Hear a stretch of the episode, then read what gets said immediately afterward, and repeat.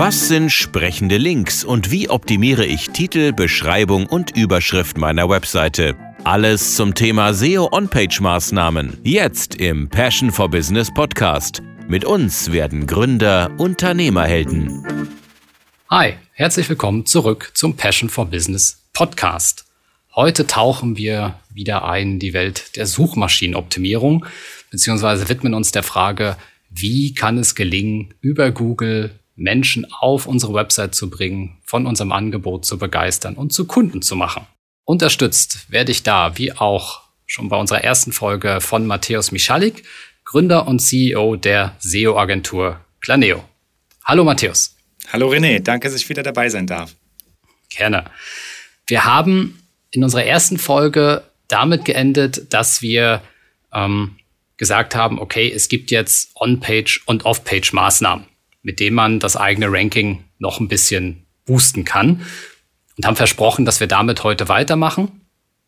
Wir haben in der Vorbesprechung aber auch schon festgestellt, dass das ein Riesenthema ist. Insofern teilen wir das jetzt einfach in zwei Folgen. Also heute speziell das Thema On-Page und in der nächsten Folge speziell das Thema Off-Page. So. Ich glaube, das, das ist ganz gut ähm, und, und die Themen sind einfach ja auch so, so vielfältig. Bevor wir jetzt aber einsteigen, vielleicht äh, grundsätzlich eine Frage, weil wir ja mit dir auch äh, einen SEO-Experten schlechthin hier zu Gast haben. Gibt es momentan ein Thema, was gerade heiß diskutiert wird in der SEO-Welt? Letztendlich ist es ja so, dass die Suchmaschinen sich immer ändern. Andauernd. Google sagt, es gibt bis zu 500 Anpassungen des Algorithmus. Das heißt, das ist etwas, was sich immer wieder selbst erfindet, dieser Kanal, und man muss immer am Ball bleiben. Aktuell, was sehr, sehr spannend ist, es gab ein Update, in dem Google begonnen hatte, statt den Titel einer Webseite oder einer Unterseite zu nehmen, ähm, auf die H1 zurückgewichen ist. Das heißt, die H1, die erste Überschrift eines Dokuments, wurde dann in den Suchergebnissen ausgespielt. Das ist natürlich etwas, was dann zu teilweise Rankingveränderungen führen konnte oder auch die Ansprache des Kunden war nicht mehr ideal, weil eine Überschrift weniger deskriptiv ist wie ein Titel und das hat natürlich dann äh, für, für Wellen geschlagen in der Industrie. Man hat sich informiert, okay, wie sollte man damit umgehen. Man sieht aber auch immer wieder, dass Google teilweise Updates ähm, ausrollt, dann sich das Feedback einholt innerhalb der Industrie und dann teilweise wieder zurückrollt. Also das haben wir auch schon mal gesehen in Form von äh, sehr langen Descriptions. Also es gab mal eine Zeit, da hat Google äh, bis zu 300 Zeichen Description zugelassen, die relativ groß waren. Das haben sie wieder zurückgerollt. Das heißt, man muss eben hier immer wieder am Ball bleiben. Ähm, das war jetzt die letzte Änderung die, die relativ äh, heiß diskutiert wurde. Äh, Im Sommer gab es sehr viele Updates, da ging es ähm, stärker um die Performance der Web Webseite, um die Core Web Vitals. Das heißt, ich denke, wenn wir über Google Updates und Google Veränderungen sprechen, das würde sicherlich wieder eine weitere Folge sein, ähm, aber hier ganz klar an die Zuhörer immer am Ball bleiben, auch immer zu schauen, was verändert sich, weil eben durch die Veränderung in dem Suchalgorithmus muss man teilweise auch die eigene Strategie überdenken oder auch ähm, die, die eigene Strategie nochmal anpassen, dahingehend, dass man eben das bestmögliche Ergebnis für Google darstellt. Wenn wir nochmal zurückblicken auf die erste Folge. Wir haben uns ja damit beschäftigt, äh, dass wir sagen, okay, wir werfen jetzt grundsätzlich erstmal den das Netz aus ne, im, im Internet, äh, um quasi äh, den, den möglichen Kunden zu fischen über die Suche. Ne? Also wir haben das, das Netz ausgeworfen ähm, und haben mit der Keyword-Recherche begonnen. Wenn du noch mal ganz kurz zusammenfassen kannst, damit wir hier den, den Einstieg und dann gut die Brücke zur heutigen Folge haben. Worum geht's beim, beim Thema Keywords? Was ist da wichtig?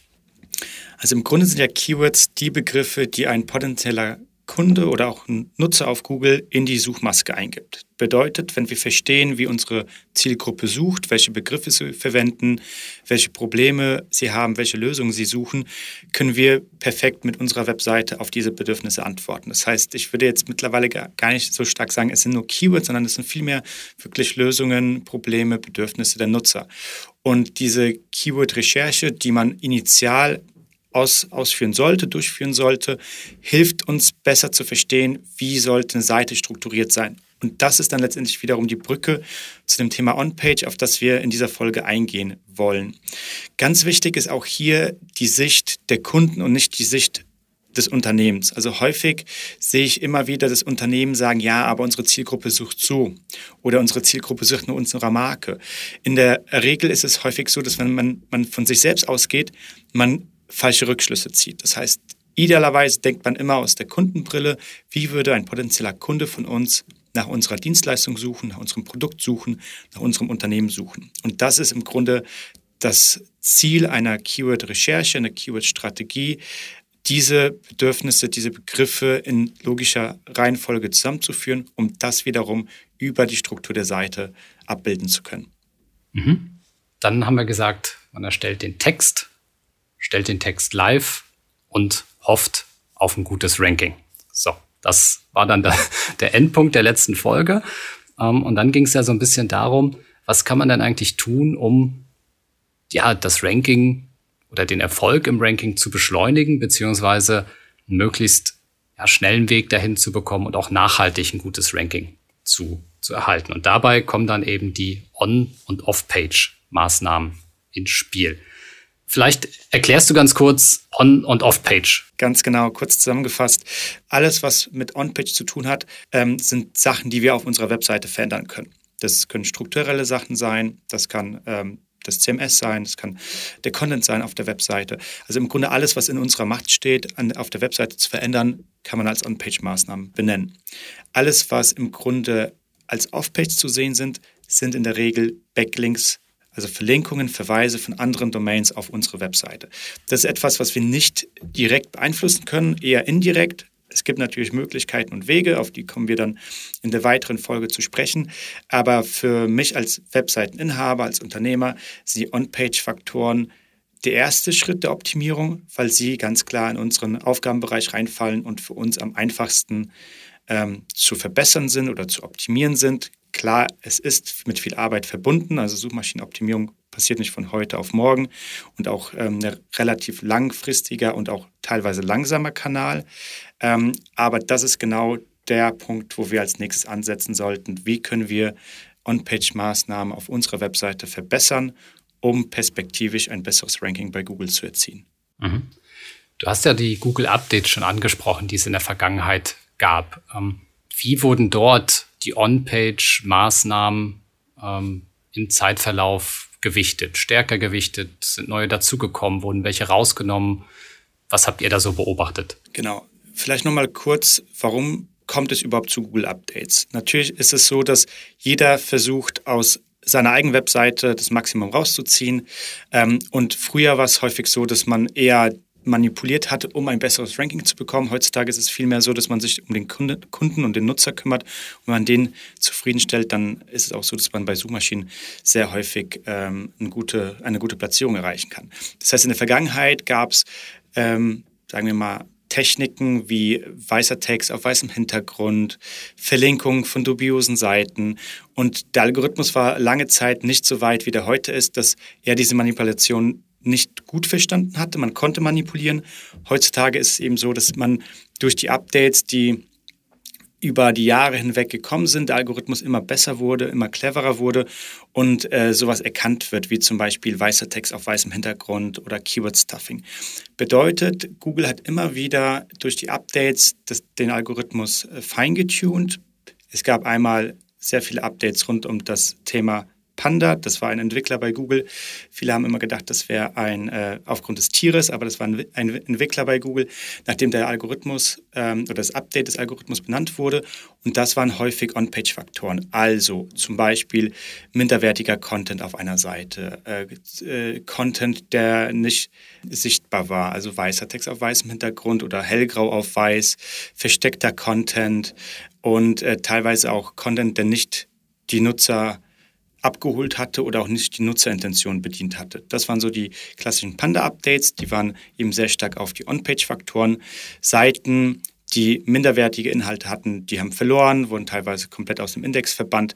Deswegen auch hier ganz klar die Devise, man sollte nicht versuchen, irgendwas zu manipulieren, sondern immer zu überlegen, was bringt meinem Nutzer eigentlich ein besseres, äh, eine, eine bessere User Experience und das wird uns auch Google zugute schreiben und uns dann besser positionieren. die weiteren Updates, die es damals gab, ähm, mit verschiedenen Iterationen, waren die Penguin-Updates. Die wurden wirklich nach dem Tier benannt. Das waren eben die Updates, die dann gefolgt sind nach dem Panda. Der Panda war zuerst da, dann kam der Penguin. Und die Penguin-Updates waren Updates, die sich sehr stark auf diese Off-Page-Faktoren fokussiert haben. Dass man eben versucht hatte, über Algorithmen zu verstehen, was ist ein guter Link, was ist ein weniger guter Link. Und da waren dann eben viele Sachen wie Kommentarspam, Webkataloge, ähm, Foren-Spam etc. Also dass man wirklich versucht hatte, den Link aufzubauen, nur des Linkes wegen und nicht, was eigentlich ein Link darstellen sollte, eine Empfehlung. Das heißt, heutzutage funktionieren diese Mechaniken nicht mehr, dass man einfach versucht, auf Masse zu gehen, so viele Verlinkungen wie möglich zu akquirieren im Off-Page-Bereich, sondern ganz klar ähm, hier auch dann in der nächsten Folge werden wir im Detail drüber sprechen, aber das ist eigentlich viel mehr oder geht in die Richtung PR und weniger in einen einfachen Linkaufbau. Hm. Okay, also Google geht mit den Updates schon gezielt an die einzelnen Faktoren ran ähm, und insofern auch total wichtig, da äh, dann äh, für die eigene Seite zu schauen, okay, wo kann ich mich verbessern, wo habe ich Defizite, was sollte ich abstellen. Ähm, und ein ganz wichtiger Punkt, du hast das schon angesprochen, also schlechten Content, ne? also Content, den man eben nicht mit einer Leidenschaft, mit einer, äh, mit Liebe, wenn man so möchte, erstellt hat, den sollte man im Prinzip eigentlich auch gleich entfernen, weil ähm, der bringt dem Nutzer nichts und Google erkennt das immer, immer stärker und immer besser. Genau, genau. Also man sollte immer, wenn man sich die Mühe macht, ähm, nicht nur halbherzig da arbeiten, sondern eher weniger Inhalte, aber dafür sehr, sehr gute, anstatt auf die Masse zu gehen. Und wie du schon angesprochen hast, es gibt diese Faktoren, insgesamt über 200 Faktoren, die Google aber nicht öffentlich zur Verfügung stellt. Es gibt dafür aber Studien von vielen verschiedenen ähm, Toolherstellern, die eine große Anzahl an Webseiten miteinander vergleichen und dann eine Gewichtung festlegen, dass man sagt, okay, der Text auf der Webseite ist wichtiger als ähm, eine sprechende URL. Dann ist wiederum der Titel wichtiger als eine Description. Das heißt, man hat schon eine Gewichtung der Faktoren Natürlich ist jede Studie ein wenig anders. Es gibt immer wieder sehr große Studien von Searchmetrics, was ein Toolanbieter ist im SEO-Markt. Und ähm, da kann man sich natürlich orientieren, okay, was kommt aus diesen Studien heraus. Ähm, die sollte man aber trotzdem kritisch hinterfragen. Es gab lange Zeit äh, die, die, äh, den Irrglauben, dass im Grunde Social Media einen aktiven Einfluss auf die Suchmaschinenoptimierung hat, weil natürlich Webseiten, die gut im, äh, in den organischen Ergebnissen gelistet waren, auch natürlich auf Social Media sehr stark aktiv waren. Aber das bedeutet nicht, dass wenn ich stark im Social Media Bereich bin und da aktiv bin, dass ich automatisch ein besseres Google Ranking habe. Und deswegen sollte man die Ranking-Faktoren und die Studien immer kritisch hinterfragen und auch für sich dann schauen, was ist eigentlich für mein Use Case, für mein Unternehmen, für meine Webseite wirklich relevant. Und als nächstes würde ich sagen, kommen wir genau auf diese Themen, auf die On-Page-Faktoren und On-Page-Maßnahmen, die man ähm, selbst beeinflussen kann, um Google nochmal besser zu signalisieren, für welche Themen oder auch für welche Keywords eine Unterseite relevant ist. Ja, legen wir doch direkt los. Ähm, aus deiner Sicht, wenn wir jetzt so mal vielleicht fünf Themen rausgreifen, die ich jetzt auch selber beeinflussen kann, wo ich selber mich hinsetzen kann und gleich äh, vielleicht überlegen kann, wie kann ich es besser machen? Womit würdest du starten? Also ich würde mich immer fragen, was ist eigentlich der Nutzen der Seite und was erwarte ich als, als Nutzer? Ja, das heißt, dass man wirklich in diese Rolle schlüpft, wenn man selbst Kunde des eigenen Unternehmens wäre. Meiner Meinung nach ein wichtiger Punkt, der häufig vernachlässigt wird, ist die, das ganze Thema rund um die Informationsstruktur. Also wie baue ich eine Webseite auf? Wie nutze ich die Navigation? Ist die Navigation logisch? Ähm, basiert sie auf der Zielgruppe? Findet sich die Zielgruppe zurecht? Was da auch immer helfen kann, ähm, einfach mal aus der eigenen Bubble rausgehen und mal äh, die Familie fragen. Ja, die Großmutter, kann die Großmutter mit der Webseite interagieren? Oder jemand, der vielleicht gar nicht so in dieser, ähm, in dieser Branche tätig ist. Ja, wenn wir jetzt ein Handwerker sind, dann müsste man vielleicht jemanden fragen, der mit Handwerkern wenig zu tun hat oder jemand, der einen E-Commerce-Shop führt äh, für ein bestimmtes Thema, dass er auch eben Person fragt, die noch nie online gekauft haben, etc. Dass man einfach besser versteht, ist unsere Navigationsstruktur, unsere Seitenstruktur äh, verständlich und ähm, kann der Nutzer das wiederfinden, was er eigentlich erwartet und was er sucht. Das wäre so der erste Punkt. Der zweite Punkt, meiner Meinung nach auch mittlerweile häufig gegeben ist, dass wir eben eine moderne Webseite haben. Die, müsste, die muss mobile-friendly sein, auf mobilen Endgeräten verfügbar sein, idealerweise mit einem responsive Design. Das bedeutet, je nach ähm, Endgerät ändert sich die Größe der Webseite. von Desktop über Tablet zu Smartphone. Und ähm, das ist insbesondere bei B2B häufig der Fall, dass da immer noch Lücken sind in der Strategie, dass dann äh, auf einmal die Seite gar nicht responsive ist. Oder auch bei kleineren Seiten, das könnten auch Restaurants sein oder Handwerker, die sich dann wirklich nicht um die Seite kümmern. Dann ist es eben eine sehr alte Seite, vielleicht fünf, sechs, sieben Jahre. Da wird noch nicht so stark der, der Wert auf eine mobile Webseite gelegt, auf eine responsive Webseite. Das sollte man definitiv beheben. Weil, glaube, um das einfach deutlich zu machen, ne, ähm, also dieses Thema Mobile First und Ranking-Abstrafung für Seiten, die mobil nicht gut sind ne, oder die mobil höhere Absprungraten haben, also wo der Nutzer nicht interagiert. Also die Seiten werden bestraft von Google, das mal so deutlich zu sagen. Genau, das ist seit letztem Jahr der Fall, dass Google wirklich die mobile Seite nutzt, um ähm, die Relevanz der Seite zu berechnen für den kompletten, äh, für den Algorithmus oder auch für, für die Suchergebnisse eines bestimmten Begriffs. Und wenn ich keine mobile Seite habe und die ist nicht nutzerfreundlich mobil optimiert, dann werden die Wettbewerber definitiv an mir vorbeiziehen, weil sie eben eine bessere Nutzererfahrung bieten. Und äh, René, wie du schon sagtest, das ist heutzutage Mobile First, ähm, in, egal in welchem Segment wir da sind, äh, sei es jetzt ne, der Restaurant, das, das Restaurant, sei es jetzt der Friseur, sei es der Handwerker. Alle Nutzer sind mittlerweile vermehrt auf mobil unterwegs. Es gibt noch einzelne Branchen, wo dann ähm, vielleicht in der Beschaffung im B2B dann eher jemand am Arbeitsrechner sitzt, auf dem Desk, am, am Desktop-Gerät und dann danach sucht. Aber so die klassischen alltäglichen Dinge, ähm, auch letztes, letzte Folge haben wir über den Holzhandel gesprochen oder über einen Kopfhörer-Online-Shop. Das sind alles ganz klare mobile Use Cases. Und wenn wir da keine mobile Webseite haben, dann werden die Nutzer auch nicht auf unserer Webseite landen und wahrscheinlich bei uns nicht das Holz bestellen, in Potsdam mhm. zum Beispiel. Genau. Ist dieses Thema, ähm, ich glaube, es nennt sich irgendwie AMP, ne? diese speziell äh, mobile Variante einer Website. Es gab es ja auch als, als Trend zwischendurch. Ist das gut? Muss ich das haben oder reicht eine normale mobile Variante meiner Website? Genau, also AMP ähm, war lange Zeit eine Möglichkeit, die Google zur Verfügung gestellt hat, um noch schnellere mobile Webseiten zur Verfügung zu stellen. Das war im Grunde eine Kopie der eigenen Webseite in einem sehr abgespeckten HTML ohne großen Schnickschnack. Ähm, sehr häufig eher verwendet in dem ganzen Bereich rund um Nachrichtenportale und Publisher. Ähm, bei klassischen Webseiten war es gar nicht so nötig, diese Technologie zu nutzen. Denn ähm, Google hatte Voraussetzungen, wie zum Beispiel, wenn man nach einer, nach einer Nachricht sucht, also irgendwas Aktuelles bei Google, sieht man immer dieses News-Karussell. Um dort reinzukommen, musste man eine AMP-Version zur Verfügung stellen. Das war die Voraussetzung. Das ist jetzt zum Beispiel bei Restaurants oder bei Handwerkern oder vielleicht bei Online-Shops gar nicht nötig. Ähm, es gab immer mal wieder ähm, Testszenarien und Use Cases, wo eben außerhalb dieser News- und Publisher Webseiten AMP genutzt wurde, aber das war eher exotisch. Also wir haben ganz klar für kleinere Unternehmen niemals AMP empfohlen. Das ist wiederum eine technische Anforderung, die, die wiederum zu Fehlern und Problemen führen kann. Bedeutet heutzutage, wenn man dafür sorgt, dass eine mobile Webseite gut funktioniert, optimiert ist, da kommen wir später nochmal drauf zu sprechen, dann äh, brauchen wir keine AMP-Version unserer Webseite. Und es ist auch so, dass ich denke, vor drei, vier Monaten Google auch nochmal gesagt hat, dass AMP ähm, nicht mehr so relevant ist, dass man auch ohne AMP eine schnelle Webseite zur Verfügung stellen kann. Und da sieht man eben, dass es immer wieder dazu kommt, dass neue Technologien von Google vorgeschlagen werden. Die werden entweder angenommen oder nicht angenommen und dann manchmal auch verworfen. Das heißt, ich denke, AMP ist nächstes Jahr vielleicht komplett Geschichte oder gar nicht mehr so relevant, wie es die letzten äh, paar Jahre war, weil man einfach gesehen hat, Unternehmen haben so schon Probleme, eine gute Webseite zur Verfügung zu stellen und das dann nochmal als AMP-Version ja. ist für viele Unternehmen halt nochmal eine Hürde mehr. Das heißt, Google versucht natürlich auch die Hürden für Webseiten und äh, Webseitenbesitzer so niedrig wie möglich zu halten.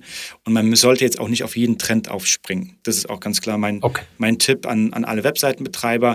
Man muss es wirklich kritisch hinterfragen, beobachten, weil häufig einfach sehr viel Aufwand mit neuen Technologien verbunden ist und am Ende ist es dann doch wieder nur ein Testballon und nach acht Monaten, zwölf Monaten wird es dann doch wieder fallen gelassen von Google und Google verfolgt eine andere Strategie. Vielleicht dann noch so als, als Tipp aus, ähm, aus unserer Sicht ähm, tatsächlich die eigene Website, weil man selbst arbeitet ja meistens am Desktop, ne, erstellt dort auch den Content, stellt ihn rein, schaut sich dann an, wie das, wie das so aussieht. Äh, und was wir in der Redaktion jetzt dann auch verstärkt eingeführt haben, ist, sich am Ende des Prozesses die Seite, die eigene Seite auch mobil anzuschauen und dann wirklich nochmal durchzugehen, passt es von den Überschriften, passen die Grafiken auch mobil, passen die Tabellen auch mobil. Also auch selber mal die eigene Webseite mobil zu besuchen, ist manchmal ein ganz schöner Augenöffner. So zumindest meine Erfahrung.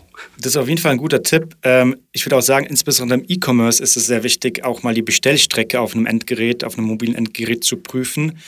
Ähm, das, da kann ich eigentlich nur als, als Nutzer äh, mein Leid klagen, wie häufig ich doch irgendwie auf dem mobilen Endgerät was kaufen wollte und dann irgendwie der Bestellprozess nicht wirklich funktioniert hatte. Dann wird natürlich immer argumentiert, argumentiert, ja, mobil ist ja unsere Conversion Rate so schlecht, da kauft ja niemand. Wenn niemand kaufen kann, dann ist auch die Conversion Rate schlecht. Ja, das heißt, da finde ich auch diesen, diesen Bestellprozess wirklich vom Kategorie zum Produkt, zum Warenkorb, vom Warenkorb zum Checkout, das ähm, nochmal mobil auf mehreren Endgeräten zu testen, extrem wichtig. Einmal ein iPhone-Gerät, vielleicht auch mal ein neues, ein bisschen älteres und dann verschiedene Android-Geräte.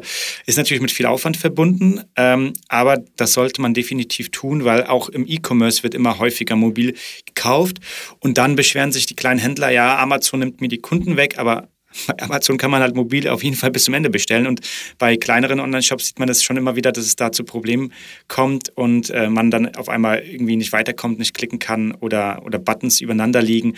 Deswegen mobil im E-Commerce auch extrem wichtig. Ja. Ich habe noch eine kurze Nachfrage zu dem ersten Punkt, äh, Informationsstruktur, Navigationsstruktur.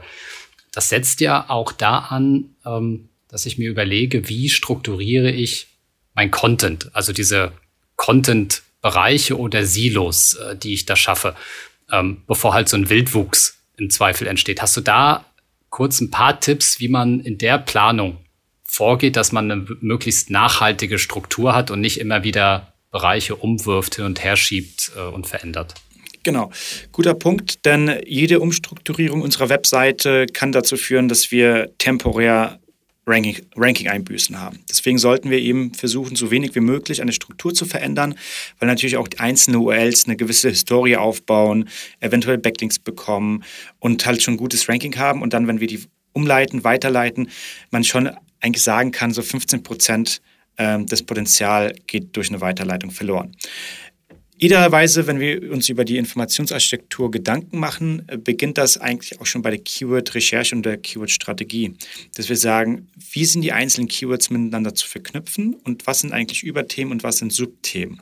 Also als Beispiel, ähm, was ich immer sehr anschaulich finde, ist jetzt im E-Commerce, jetzt leider kein kein Beispiel für ein Restaurant oder ein Handwerker, aber im klassischen E-Commerce, wenn wir sagen würden, wir würden Damenkleider verkaufen, sehen wir ganz klar, die Nutzer suchen in verschiedenen Facetten. Einmal suchen sie nach dem Typ des Kleids. Das kann ein Sommerkleid sein, ein Abiballkleid, eine Tweekleid, ein Cocktailkleid. Und das sind eigentlich unsere Subkategorien. Ja? Das heißt, jemand, der Damenkleider verkauft, wird sich eben über diese Typen weitere Unterseiten aufbauen, weil jemand, der nach einem Etui-Kleid sucht, erwartet eine andere Auswahl als jemand, der nach Sommerkleidern sucht oder nach Leinkleidern, Baumwollkleider etc. Das ist eine Facette. Die weitere Facette ist, dass nach Farben gesucht wird. Das heißt, wir brauchen im Grunde auch eine Option, dass jemand eine Landingpage wiederfindet mit schwarzen Damenkleidern. Dann gibt es vielleicht noch das ganze Thema rund um Stoff, dass man sagt Seide, Baumwolle, Leinen oder auch das ganze Thema nach Größen, dass bestimmte Größen gefragt werden. Und das ist im Grunde etwas, wo man sich dann Gedanken macht, wie bauen wir diese Struktur auf und wie tief gehen wir in diese Struktur. Anderes Beispiel wäre, wenn wir jetzt, äh, wenn wir jetzt ein äh, Autohersteller wären und wir würden verschiedene Fahrzeugtypen haben, dann haben wir natürlich einmal Familienwagen, wir haben Sportwagen, wir haben vielleicht City Car oder Kleinstadtwagen oder Stadtwagen und dann darunter haben wir vielleicht die Modelle. Ja, das heißt, man kann eben auch hier über die Struktur ganz klar die einzelnen Suchintentionen der Nutzer bedienen. Und ähm, wichtig ist es eben, dass wir bei der Struktur immer von dem von den wichtigen Themen, die weit oben in der, in der, in der Struktur sind, immer filigraner werden und sagen wir mal von einer sehr generischen Suchfrage wie Darmkleider runtergehen dann zum Beispiel zu dem Thema äh, Sommerkleider weiß, ja, wenn wir sehen, da, da ist immer noch Nachfrage dahinter, dann ist es im Grunde eine Subkategorie von Darmkleider zu Sommerkleider. Und bei Sommerkleider ist dann eventuell eine Filteroption, weiße Sommerkleider. Und da können wir dann den Nutzer perfekt abholen. Und das ist im Grunde jetzt exemplarisch für einen E-Commerce-Shop ähm, gewesen, aber das können wir natürlich auch für ähm, alle weiteren, auch Dienstleistungsseiten äh, uns überlegen. Ja, wenn wir jetzt ein Steuerbüro sind, gibt es ja verschiedene Dienstleistungen in einem Steuerbüro, einmal äh, Unternehmenssteuer, einmal, einmal Lohnsteuer, dann gibt es unter Lohnsteuer sicherlich noch weitere Dienstleistungen und so kann man eben eine Struktur, eine Webseite aufbauen und ähm, eben die, die Suchintention der Nutzer perfekt über die Navigation und die Seitenstruktur abbilden. Ist es für Google relevant, ob ich diese Bereiche schaffe oder kann ich auch alles auf einer Ebene abdecken und fertig? Oder soll ich tatsächlich fein gliedern? Also sagen wir Unternehmenssteuern, dann gibt es darunter nochmal Gewerbesteuer, dann gibt es die Lohnsteuer, dann gibt es die Lohnbuchhaltung, also quasi dritte, vierte Ebene aufbauen oder kann ich einfach alles auf eine Ebene packen und Google findet schon das Richtige? Also meine persönliche Empfehlung wäre, Verzeichnisse zu bilden ähm, man sieht zwar auch Beispiele, wo das, ähm, das Verzeichnis keine Rolle spielt, aber man kann auch sehr gute Rankings erzielen. Ich habe die Erfahrung immer gemacht, dass wenn man da sehr strukturiert vorgeht und wirklich das in, auch ins Verzeichnisse passt, äh, packt und, und wirklich von Kategorie 1, 2 und 3 und 4 spricht, dass man da auch nochmal einfach Google einen Hinweis mehr gibt, okay, welche Themen gehören eigentlich zusammen. Hm. Wenn wir diese Struktur nicht verfolgen, müssen wir natürlich Google mitteilen, dass die Themen irgendwie miteinander zusammenhängen. Ja, das kann zum Beispiel über interne Linkstrukturen passieren, dass wir sagen, es gibt äh, ganz klar eine, eine Breadcrumb-Navigation, was im Grunde auch eine interne Linkstruktur ist, kommen wir vielleicht später nochmal drauf zu sprechen. Aber es ist für mich viel schwieriger, ähm, eine flache URL-Struktur sinnvoll intern zu verlinken, als eine Verzeichnisstruktur, die ich auf jeden Fall immer vorziehen würde. Dieser Podcast wird präsentiert von der KfW Bankengruppe. Ob Sie gründen oder in ein bestehendes Unternehmen einsteigen, Fördermittel der KfW erleichtern Ihnen die Existenzgründung und Ihre ersten Jahre der Selbstständigkeit. Finden Sie die passende Förderung und lassen Sie sich von anderen Vollblutunternehmerinnen und Unternehmern inspirieren. Unter kfw.de/slash gründen und kfw.de/slash Nachfolge. Alle wichtigen Infos dazu finden sich auch in den Shownotes dieser Folge. Mhm. Okay. So, wir hatten dieses Thema Informationsstruktur, moderne Website, also mobile friendly, responsive. Was hättest du noch als wichtigsten Punkt, um gute On-Page mal äh, zu betreiben? Genau, ein weiterer Punkt, ähm, der geht eigentlich mit der Informationsstruktur einher, ähm, sind sprechende URLs. Ja, dass wir sagen, es gibt keine IDs oder keine kryptischen URLs, sondern die sind sprechend. Der Nutzer findet eigentlich über diese URL direkt ähm, oder findet sich wieder, wo er gerade ist. Kannst du kurz ein Beispiel geben? Ja, sehr gerne. Also wenn wir über eine sprechende URL sprechen, dann ist es so steuerbüromüller.de slash Gewerbesteuer slash Lohnbuch. Haltung zum Beispiel. Das wäre zum Beispiel eine Möglichkeit der sprechenden URL. Eine, eine kryptische URL wäre ähm, äh, steuerbüromüller.de slash Fragezeichen ID gleich 17. Mhm. Ja, weil das irgendwie die 17. Seite ist in dem Content Management System. Ähm, ich würde sagen, bei neuen Seiten sieht man eigentlich nie, dass, dass äh, kryptische, nicht sprechende URLs ge genutzt werden. Bei älteren Seiten, die einfach vor Jahren aufgebaut wurden, sieht man das immer häufiger. Ähm, moderne, neue Seiten, ähm, die haben eigentlich immer sprechende URLs. Und das hilft uns natürlich auch für die interne Linkstruktur, die eben auch wichtig ist, dass wir die Navigationsstruktur und die Informationsarchitektur über sprechende URLs und eine gute interne Verlinkung dem Google Bot, also im Grunde dem Programm, was unsere Seite besuchen wird und dann einschätzen wird, es einfach leichter, leichter macht zu navigieren. Lange Zeit war es auch so, dass in den URLs das Hauptkeyword ein äh, essentieller Ranking-Bestandteil war. Mittlerweile ist da der Fokus weniger drauf, aber trotzdem für den Nutzer ist es natürlich super hilfreich zu verstehen, wo ist er eigentlich gerade, ähm, anstatt eine komplett kryptische URL zu besitzen und der Nutzer eigentlich gar nicht weiß, wo der gerade ist. Ich erweitere das URL-Beispiel ähm, nochmal steuerbüromüller.de slash äh, Gewerbesteuer oder weniger Gewerbesteuer zahlen slash äh, einfach und schnell die Lohnbuchhaltung machen. So, also wie weit oder wie lang sollten URLs denn sein? Äh, beziehungsweise noch um so Schlagworte oder, oder so Slogans zu ergänzen. Macht das Sinn? Genau, ich würde sagen, keep it simple. Dadurch, dass die Relevanz von, von entsprechenden URLs über die Jahre immer geringer wurde, würde ich sagen, es macht halt keinen Sinn, da irgendwie noch äh, umschreibende Begriffe reinzupacken, wie günstig, schnell, äh, online, was auch immer, sondern ich würde ganz klar sagen, keep it simple, so kurz wie möglich, ähm, weil letztendlich auch lange URLs zu Fehlern führen können. Und ähm, da eben ganz klar die Devise, je kürzer, desto besser. Natürlich trotzdem mit dem wichtigsten Begriff in der URL, aber so ausfüllende Begriffe oder dass man die ganze Headline in die, in die URL, ne? Also das genau. machen ja auch manche Content-Management-Systeme irgendwie automatisch und dann hast du erstmal ja, 60 Zeichen noch in der URL ja, drin. Ja. Wobei die, die, die Länge der, der URLs soweit ich weiß, für Google kein Thema, ähm, wenn man es halt auch nicht übertreibt. Ähm, aber häufig ist es so, dass beim Content-Management-System im, im Blogbereich oder im Ratgeberbereich dann eher längere URLs verwendet werden. Wenn wir aber über Kategorien sprechen, über Dienstleistungsseiten ähm, oder vielleicht auch der Über uns-Bereich auf einer Website, den würde ich einfach so kurz wie möglich halten, ähm, ohne da jetzt ähm, das unnötig in die Länge zu ziehen. Mhm. Okay, wie würde es weitergehen auf deiner Liste? Genau. Ähm, als nächstes würde ich sagen, kümmern wir uns um die Inhalte. Ja, die Inhalte hatten wir in der ersten Folge schon angesprochen, basierend auf den Begriffen, die unsere Zielgruppe sucht, die Themen, Probleme, Lösungen, Bedürfnisse, müssen wir Inhalte produzieren. Und wenn wir über Inhalte sprechen, haben wir verschiedene Inhalte, die wir nutzen können.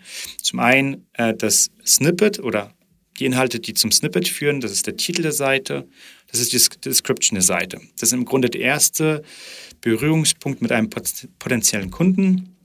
Alle modernen Content-Management-Systeme bieten die Möglichkeit, eigenen individuellen Titel zu definieren, eigenen individuellen äh, individuelle Description zu definieren.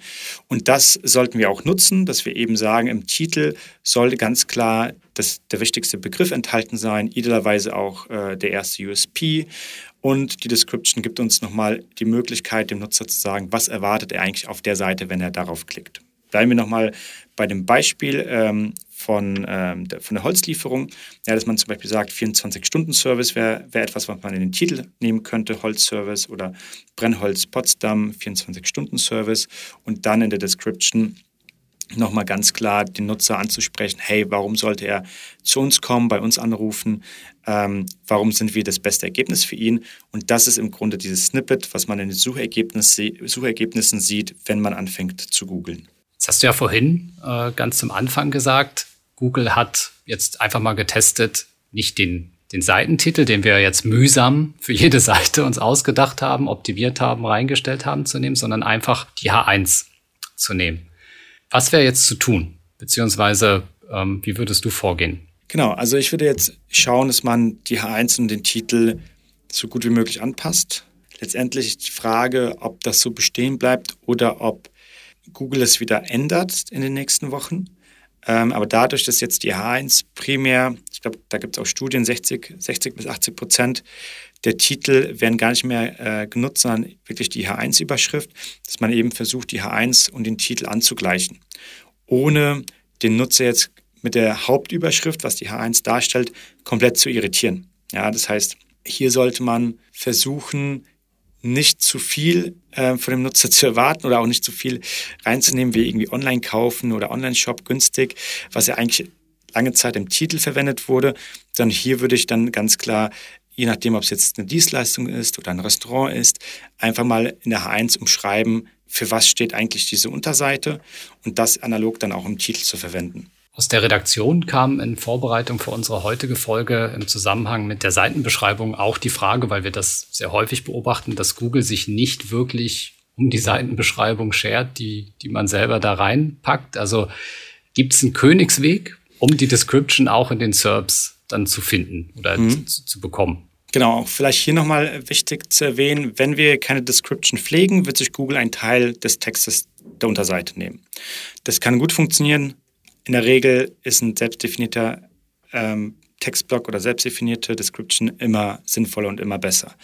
Ähm, in der Regel ist es so, wie du schon beschrieben hast, dass Google nicht immer die Description so nimmt, wie wir sie formuliert haben. Das wäre für mich ganz klar ein Indiz, dass unsere Description nicht perfekt auf die Suchintention des Nutzers ausgelegt ist.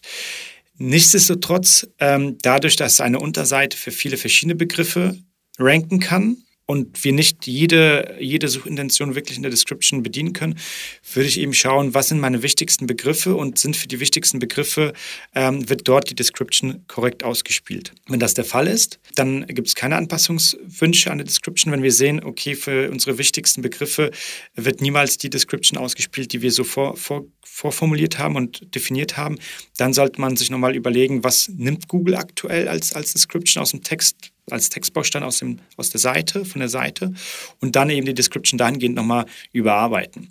Auch hier ähm, gibt es die Möglichkeit, bei Titeln und Descriptions äh, Sonderzeichen zu nutzen. Man sollte das natürlich äh, mit Vorsicht genießen. Aktuell ist es so, dass Google Sonderzeichen im, äh, in der Description eher wahrnimmt als im Titel.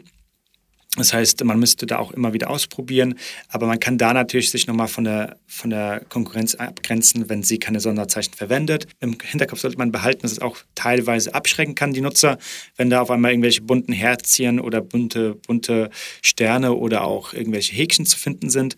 Das heißt, das muss man einfach mal ausprobieren, aber es kann schon nochmal einen Unterschied machen zu den Wettbewerbern. Und das ist vielleicht auch so ein kleiner Hack, ja, den man vielleicht jetzt nicht immer auf dem Radar hat, aber Titles Descriptions dann nochmal ähm, auf den Klick hin zu optimieren, macht definitiv Sinn. Hast du ein Tool, was du empfehlen kannst, um äh, Titel und äh, Description zu optimieren? Äh, hier müsste ich jetzt äh, selbst Werbung machen, aber die mache ich gerne. Äh, wir haben auf unserer Agentur-Webseite, äh, wenn man nach Claneo Snippet Optimizer sucht, ein kleines Tool, kostenloses Tool zur Verfügung gestellt, wo man sich zum einen die eigene Webseite und dort die Titel und Description für diese URL ähm, laden kann. Dann sieht man, wie das in den Suchergebnissen aussieht. Und man kann das dann auch direkt editieren und sogar auch kopieren, abspeichern, als, als Screenshot abspeichern, um das weiter zu verwenden. Ähm, da gibt es ganz viele verschiedene Funktionalitäten. Und wir nutzen das natürlich auch selbst intern sehr viel, weil wir auch viele Inhalte für unsere äh, Projekte schreiben, für unsere Kundenprojekte schreiben. Und ähm, das ist eigentlich so ein schönes, kostenloses Tool, was man ausprobieren kann, wenn man sagt, man will einen besseren Titel, eine bessere Description für seine Startseite, für seine Dienstleistungsseiten oder Produktseiten, Kategorieseiten schreiben das ist eigentlich immer ein ganz guter Einstieg, da sich mit auseinanderzusetzen. Und dort habt ihr auch die Möglichkeit, Sonderzeichen zu integrieren. Also im Grunde so ein rundum sorglos Paket, wenn es um die Optimierung der, äh, der Titel und Descriptions geht. Okay, super. Dann packen wir das auch noch in die Show Notes und dann kann das jeder einfach mal ausprobieren. Bei den Inhalten, Titel, Description, haben wir jetzt optimiert. Genau. Bleibt der Text, oder? Dann kommen wir eigentlich zu dem Textbody, also ein, der eigentliche Text der Webseite. Und wenn wir ähm, über diesen Content an sich sprechen, ähm, viele verstehen Content als Text-Content, was auch richtig ist. Aber natürlich müsste man sich auch überlegen, gibt es bestimmte Themen, ähm, bestimmte Dienstleistungen, wo Bilder mehr Sinn machen, Schaubilder, Videos, vielleicht sogar eine Podcast-Folge, die man mal aufgenommen hat. Ja, das heißt, man kann natürlich eine Webseite oder Inhalte einer Webseite, einer Unterseite weiter aufbauen bohren und aufschmücken mit weiteren äh, Media Assets. Also ganz klar, der, der wichtigste Part für die Suchmaschine ist der Text, der einfache geschriebene Text. Wobei einfach geschrieben hm. würde ich mal in, in Klammern setzen, weil guten Text zu formulieren und äh, auch da eben die, die, die Intention der Nutzer zu, zu, zu, zu, äh, zu treffen und auch die richtige Länge und die richtige Ausdrucksweise zu finden, ist gar nicht so einfach. Ja, also Texte schreiben ist nicht jedem, ähm, liegt nicht jedem. Ich muss sagen, zum Beispiel, ich bin ein ganz schlechter Texter. Ich musste zum Glück nie viel texten. Ähm, aber wenn es zum Beispiel darum geht, auch Fachbeiträge zu schreiben, da tue ich mich immer sehr, sehr schwer, weil es mir einfach nicht liegt. Das heißt, man sollte auch hier als Unternehmer schauen, liegt mir das Thema oder mache ich eher ein gutes Briefing und gebe das an jemanden raus, der beruflicher Texter ist. Ja, das kann Freelancer sein, es kann vielleicht auch eine kleine Agentur sein. Es gibt auch äh, Portale, wo man Texte kaufen kann, wo es eben so ein Matching gibt zwischen Unternehmen und äh, Textern, weil es macht keinen Sinn, Energie in etwas zu investieren, was einem nicht liegt. Dann lieber die Energie für, für die Analyse äh, investieren oder für eine bessere Strategie und die Texte dann jemanden zu übergeben, der gute Texte schreiben kann. Und dort, wenn wir über Texte sprechen, geht es darum, den Text gut aufzubauen. Das heißt, ähm, die H1-Überschrift clever zu definieren, Zwischenüberschriften zu formulieren, ähm, einen guten Lesefluss hinzubekommen, äh, kein Keyword-Stuffing ähm, dort zu betreiben, idealerweise ähm, auch mit Tabellen und Listen arbeiten. Es gibt auch die Möglichkeit, Texte kursiv oder auch fett zu fetten. Das sollte man machen. Ähm, was auch immer sehr hilft, was ich auch als Nutzer immer sehr gerne sehe, sind zum Beispiel sowas wie Hinweisboxen oder ähm, ähm, eine Definition am Anfang etc. Also alles, was der Nutzer, dem Nutzer Mehrwert stiftet innerhalb eines Textes, hilft uns weiter. Was wir definitiv vermeiden sollten, ist einfach ein Text eine Überschrift, ein Textblock äh, von 250 Wörtern. Das wird niemandem weiterhelfen. Das liest sich keiner durch, sondern man sollte immer Texte äh, für die Webseite so formulieren, wie man sie gerne selbst lesen würde und nicht nur Texte zu formulieren der Suchmaschine wegen. Aber es ist eine große Kunst. Ähm, Definitiv. Gar nicht so einfach. ist die Performance der Seite ein Thema für OnPage? Auf jeden Fall. Ähm, würde ich aber ganz klar eben als, als fünften Punkt sehen, denn mhm. die Performance einer Webseite kann so gut sein, wenn die Informationsarchitektur nicht passt, wenn die URL-Struktur nicht passt, wenn die Seite eben nicht mobile-friendly ist und auch die Inhalte nicht vorhanden sind, kann die Webseite so schnell sein, wir werden trotzdem unsere Rankings nicht erreichen oder die Position, die wir gerne erreichen würden, erreichen. Das heißt, die Performance einer, einer Webseite ist extrem wichtig. Der einfachste erste Schritt, ähm, den man selbst beeinflussen kann, ist im Grunde die Optimierung von Bildern. Wie häufig sehe ich ähm, Restaurantseiten, wo die Bilder riesig sind. Oder ich war vor zwei, drei Wochen in einer Bar und aufgrund von Corona gab es da keine, ähm, gab's da keine, keine Getränkekarte, sondern ein PDF. Und äh, in, dem, in dem Lokal gab es leider dann nur Edge, ja, weil das irgendwie so, so abgeschirmt war. Und die PDF-Speisekarte oder Getränkekarte hatte 35 MB. also ich habe dann irgendwann gesagt, es tut mir leid, ich würde ja gern hier Corona-konform mir das PDF herunterladen, aber da sitze ich bis morgen früh hier. Habt ihr nicht die Möglichkeit, doch bitte mir eine äh, gedruckte äh, Getränkekarte zu geben? Das ging dann glücklicherweise auch. Ähm, aber das ist halt etwas, was, was eben ganz klar bedacht werden muss, wenn wir eine Webseite optimieren. Die Inhalte müssen eben in dem richtigen Format zur Verfügung gestellt werden. Und Bilder ist etwas, wo man sich dann Fotografen einlädt, dann werden schöne Bilder geschossen dann werden die Bilder genauso aus der Spiegelreflexkamera auf die Webseite geladen. Jedes Bild hat irgendwie 3 MB, ist irgendwie 50 äh, Megapixel groß, führt aber nicht zum Ziel, einer guten User Experience. Das heißt, es gibt Tools wie zum Beispiel TinyPNG, JPEG Mini. Für WordPress gibt es dafür sogar Plugins wie Smashit, ähm, die man nutzen kann, um Bilder zu komprimieren. Das bedeutet, die Bilder werden heruntergerechnet auf die richtige Größe, teilweise auch zugeschnitten. Ähm, irrelevante Sachen wie die Metadaten werden entfernt und ähm, die, die, die Bilder werden dann auch im richtigen Dateiformat zur Verfügung gestellt. Also es gibt auch verschiedene Dateiformate, die man im Internet nutzen kann. Manche sind eher fürs Internet äh, gedacht, andere sind eher für den Druck gedacht. Das heißt, ähm, da muss man auf jeden Fall drauf achten. Und das ist eigentlich so der erste Schritt, den man selbst vornehmen kann. Und dann gibt es noch ganz viele technische Begebenheiten wie das ganze Thema äh, Komprimierung der ganzen Webseite, Caching etc. Das würde aber, glaube ich, jetzt für, für, die, für die Zuhörer den Rahmen sprengen. Das ist dann eher etwas, was, was der äh, Nutzer, der advanced ist oder auch vielleicht äh, jemand, der sich schon lange mit der Suchmaschinenoptimierung auseinandergesetzt hat, dort eben ähm, dran arbeiten kann. Aber der erste Schritt wäre wirklich, sich zu überlegen, wie kann ich die Bilder auf der Webseite besser integrieren und, und herunterrechnen, anstatt sehr große Bilddateien dem Nutzer zum Download anzubieten. Ja, das wären doch dann schon mal fünf Themen, die man direkt selber angehen kann und wo man äh, es auch tatsächlich selbst in der Hand hat, ein bisschen On-Page ähm, zu betreiben. Gibt es Tools, die helfen können? Die eigene, vielleicht auch den, den, den eigenen Status äh, der On-Page-Optimierung zu messen, um dann eben aber auch zu sehen, ähm, wo kann ich was tun, um On-Page zu optimieren. Genau, gibt es unzählige Tools. Äh, manche sind kostenlos, andere sind wieder Bezahl Bezahltools, die dann sehr großen Funktionsumfang haben. Ein wichtiges Tool, was ich immer nutzen würde, ist auch von Google zur Verfügung gestellt äh, für Webseiteninhaber. Das ist einmal die Google Search Konsole. Ist im Grunde der Blick unter die Motorhaube, wie Google unsere Webseite einschätzt, für welche Begriffe unsere Webseite ausgespielt wird, wo es vielleicht Probleme gibt, etc.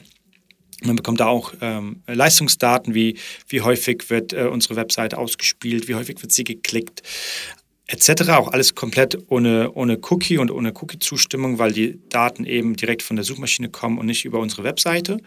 Ähm, das hilft natürlich den, den ähm, Webseiteninhabern da besser zu verstehen, wo stehen wir eigentlich heute und wie entwickelt sich unser Traffic. Würde ich jedem empfehlen, dort seine Domain zu verifizieren und auf die Daten zu, zu greifen. Weiteres Tool, was uns bei dem ganzen Thema Performance der Webseite hilft, sind die ähm, oder das Google PageSpeed Insights Tool, was uns ermöglicht zu verstehen, okay, wo sieht Google eigentlich noch Verbesserungspotenzial, wie viele Punkte erreichen wir. Es gibt eine Skala von 0 bis 100 und eben je besser unsere Webseite ähm, optimiert ist auf das Thema Performance, es kann eben sein die Bilder sind komprimiert, sind im richtigen Format, ähm, sind in der richtigen Größe hinterlegt, ähm, Caching ist aktiviert, Komprimierung ist aktiviert, etc. Also da sieht man auch die Themen, die jetzt vielleicht ein bisschen, ein bisschen fortgeschrittener sind, die werden dort aufgezeigt. Dann gibt es ganz viele ähm, Tools, die bezahlt werden müssen. Das sind im Grunde Monatsabos. Ähm, das sind letztendlich eigene Unternehmen, die sich darauf spezialisiert haben, Webseitenbetreibern eine Hilfestellung zu geben, ihre Webseite besser zu verbessern oder besser auszugestalten. Da gibt es aber auch ein kostenloses ähm, Tool, was von Systrix zur Verfügung gestellt wird. Für einen kleinen, einen kleinen Rahmen nennt sich äh, Systrix Smart. Sollte man sich auf jeden Fall mal anschauen. Und auch die großen Tools ähm, bieten häufig die Möglichkeit, eine, einen Testmonat abzuschließen oder auch ähm, eine kleinere Version zu buchen. Sollte man sich auf jeden Fall anschauen. Und ansonsten gibt es auch ganz viele verschiedene, teilweise sind es Agenturen, teilweise sind es Freelancer, die auch Tools zur Verfügung stellen, um ähm, den, den, die Zielgruppe, das sind ja Unternehmer, zu helfen, die, die eigenen ersten Schritte zu gehen. Das versuchen wir eben auch mit unserem Planeo Snippet Optimizer, ähm, diesen kostenlos zur Verfügung zu stellen, um einfach das, das Internet ein bisschen schöner zu gestalten oder die Suchergebnisse schöner zu gestalten. Und ein weiteres Tool, was ich auch immer wieder empfehle, wenn mich jemand fragt, hey, wir haben eigentlich kein Marketingbudget für Tools, wir würden aber gerne beginnen, ist äh, Ubersuggest, ist ein Tool von Neil Patel, ist ein großer amerikanischer Online-Marketer und die haben da auch mittlerweile ganz viele kleinere Toolboxen, ähm, dass man sich On-Page anschauen kann, man kann sich Keywords anschauen, man kann sich teilweise auch Off-Page-Faktoren anschauen. Das ist im Grunde so ein erster Einstieg, der komplett kostenlos ist, den man mal ausprobieren sollte. Und ähm, genau, da gibt es eigentlich so viele Tools. Vielleicht ist es auch ein Thema, was man gerne in einer weiteren Folge besprechen könnte, dass man sich da einfach mal anschaut, wie wäre das ideale Tool-Setup für einen, sagen wir mal, für einen Gründer oder für einen Handwerker oder auch vielleicht kleines bis mittelgroßes Unternehmen. Ich habe noch zwei Fragen, die unsere Redaktion äh, mir in Vorbereitung auch für On-Page äh, mitgegeben hat. Die würde ich ganz gerne noch, noch, noch stellen. Interne Verlinkung. Gibt es da Grundprinzipien? Gibt es da eine Regel, wie viele interne Links pro Seite auf andere interne Links, äh, auf andere interne Seiten? Gibt es eine Link-Hierarchie? Was soll man dabei in den Grundzügen beachten? Mhm. Genau. Die interne Linkstruktur gibt Google im Grunde vor, wie wichtig es sind der einzelnen Unterseiten, also die einzelnen Dokumente unserer Webseite zueinander. Bedeutet, die Dienstleistungen, die Kategorien, die Unterseiten, die uns besonders wichtig sind, sollten auch mehr interne Links bekommen als Themen, die weniger wichtig sind. Das ist eigentlich mal so als Grundprinzip. Wo der Link platziert ist, ist meiner Meinung nach gar nicht mehr so relevant. Äh, man hat lange Zeit gesagt, je weiter oben der Link im, im Text ist, desto relevanter ist er. Will ich mittlerweile nicht mehr so, ähm, so kommunizieren, sondern Hauptsache der Link ist gut integriert und hilft dem Nutzer und bietet dem Nutzer einen Mehrwert. Das heißt, ich würde immer sagen, die Verlinkung, auch wenn sie intern ist, sollte dem Nutzer Mehrwert bieten. Und das ist aber auch eine gute Möglichkeit, um das Keyword-Targeting nochmal zu schärfen. Was wir immer wieder häufig sehen, wenn Internet verlinkt wird, wird immer mit dem gleichen Begriff, eigentlich dem Haupt-Keyword einer Unterseite verlinkt. Aber die interne Verlinkung bietet uns eigentlich die Möglichkeit, dem Google-Bot und Google Crawler nochmal mitzugeben, dass eine Zielseite über verschiedene Begriffe intern verlinkt wird und eigentlich auch für diese verschiedenen Begriffe relevant sein sollte. Ähm, das bedeutet eben, wenn wir eine Unterseite optimieren, das ist ja in der Regel auf einer Suchintention, bestehend aus verschiedenen Keywords, sollten wir auch diese verschiedenen Keywords für die interne Linkstruktur verwenden, anstatt nur das Hauptkeyword. Also nicht immer Lohnbuchhaltung nehmen, sondern da auch variieren, ähm, Lohnsteuer oder, oder je nachdem, was so als, als Begriff noch auf dieser Seite Lohnbuchhaltung Abrechnung von Mitarbeitern, Gehaltsabrechnung. Genau, genau. Themen. Lohnbuchhaltung für, für Unternehmen, äh, Lohnbuchhaltung erstellen lassen, mhm. äh, Lohnbuchhaltung, Dienstleistungen etc. Also das sind halt wirklich dann diese Variationen, wenn wir sagen, das ist alles die gleiche Suchintention, diese Keywords optimieren wir auf, äh, auf einer Unterseite, dann sollten wir auch diese Keywords nutzen für die interne Linkstruktur und die interne Verlinkung, anstatt jedes Mal nur mit Lohnbuchhaltung zu verlinken. Ist dann auch ja eine gewisse Fleißarbeit. Ne? Also wenn ich ein paar neue Seiten erstellt habe, immer mal wieder regelmäßig durchzugehen und zu gucken, dass auch neue Seiten von älteren Seiten interne Links bekommen. Ähm, dort vielleicht dann auch hin und wieder mal aufzuräumen, dass ich nicht quasi äh, 50 interne Links auf einer Seite habe, äh, weil dann wird es für den Nutzer, glaube ich, auch unklar, wo, wo soll er eigentlich, warum äh, nochmal klicken. Aber dass man das kontinuierlich im Blick hat und, und an dieser internen Linkstruktur arbeitet. Ja. Ähm, Genau. Es ist immer sehr schwer zu sagen, wie viele interne Links sollte man eigentlich innerhalb des Textes einbauen. Ich würde sagen, so viele wie nötig, um den Nutzer gut abzuholen. Also meistens lasse ich mir zu, mich zu einer Ausrede oder zu einer Antwort verleiten und ich sage immer so pro 100 Wörter ein Link. Das, das passt schon. So als Pi mal Daumen-Regel. Mhm. Aber natürlich kann man auch sagen, in, in 100 Wörtern kann man auch vielleicht 10 Links integrieren, wenn wir zum Beispiel eine Aufzählung haben. Ja, wenn wir sagen, es gibt verschiedene Unternehmensformen, angefangen von der GBR über die UG, die GmbH, die AG, die KKG etc. Dann hätten wir halt innerhalb von einem Satz fünf interne Links, die aber trotzdem dem Nutzer weiterhelfen. Ja, das heißt, mhm. ich würde halt immer ganz klar sagen, der Nutzer steht im Vordergrund und wenn der Link dem Nutzer weiterhilft, dann würde ich den Link auch einbauen. Natürlich ist es auch so, dass durch zu viele interne Links ähm, der Nutzer auch vielleicht abgelenkt wird und dann wiederum auf eine andere Seite landet. Das heißt, wenn unser Conversion-Element, sagen wir vielleicht ein Download eines White Papers oder ein Kontaktformular relativ weit unten ist und wir ähm, leiten den Nutzer immer wieder durch interne Links im oberen Bereich des Textes zu anderen Unterseiten, ist die Wahrscheinlichkeit, dass er unten das Kontaktformular oder den, den Download nicht mehr sehen wird, relativ hoch. Ja, da können interne Links dann auch kontraproduktiv wirken. Genau. Ähm, und die letzte Frage, das knüpft nochmal an an dieses Thema ähm, Seitenstruktur, ähm, weil ich glaube, wir haben es nicht ganz abschließend ähm, behandelt. Gibt es so eine ideale Zahl an Ebenen für eine Seitenstruktur? Oder andersrum, kann man zu viele Ebenen haben oder zu viele Unterebenen dann im Prinzip? Im Grunde kann man zu viele Unterebenen haben, wenn man die interne Linkstruktur nicht dahingehend auch entsprechend gestaltet. Ja, das bedeutet eben, man kann sagen, je tiefer eine Unterseite ist, desto schwerer wird es für, für Google, diese Unterseite zu finden. Ähm, wenn man aber eine gute interne Linkstruktur hat, kann auch eine Webseite fünf bis zehn Unterseiten haben oder Untergliederpunkte haben, also Kategorien haben. Ich würde trotzdem sagen, in der Regel eigentlich so vier bis fünf Ebenen ist äh, zum einen von, von dem Aufwand her handelbar. Man kann das auch gut maintainen und äh, Google findet sich da auch zurecht. Aber eben, wenn wir jetzt von einer großen Plattform sprechen wie Idealo oder eBay.de, die werden sicherlich mehr als fünf Ebenen haben. Die sorgen dann eben durch eine gute interne Verlinkung dafür, dass dann eben auch auf Ebene 10 der, äh, die Kategorie eine gute interne Linkstruktur aufweist und äh, genug interne Links bekommt. Sagen wir mal, bei kleinen bis mittleren Seiten würde ich eher in die, in die Breite gehen, also sagen, ich weiß nicht, wir haben vielleicht äh, einmal Dienstleistungen, dann haben wir irgendwie Branchen und dann haben wir noch über uns. Ja, das heißt, wir werden irgendwie drei Themen auf der Hauptebene und dann mehrere auf der zweiten Ebene. Ich glaube, das halt auch sehr stark immer von dem Produktportfolio abhängt und ähm, was man als Unternehmen anbietet. Also lieber, lieber in die Breite und weniger in die Tiefe gehen. Das hilft zum einen den Nutzern, aber auch der, der Suchmaschine und das kann man eigentlich so als, äh, als Idee mitnehmen. Wunderbar, Matthias. Vielen Dank. Ähm, viele On-Page-Maßnahmen, die wir hier besprochen haben. Wie angekündigt, geht es in der nächsten Folge dann mit den Off-Page-Maßnahmen weiter. Ähm, und äh, ja, da schauen wir, äh, was man dort dann tun kann in den Weiten äh, des Netzes, um im Prinzip die eigene Internetseite und das eigene Ranking zu stärken. Matthäus, vielen Dank und bis bald. Vielen Dank, René. Ich freue mich auf die nächste Folge. So, vielen Dank auch an alle Zuhörer. Vielen Dank fürs Einschalten und bald geht es dann weiter im Bereich Suchmaschinenoptimierung mit den Off-Page-Maßnahmen. Bis dahin, vielen Dank und tschüss. Das war der Passion for Business Podcast. Für mehr Infos und weitere Folgen mit spannenden Gästen besuche uns auf passionforbusiness.de.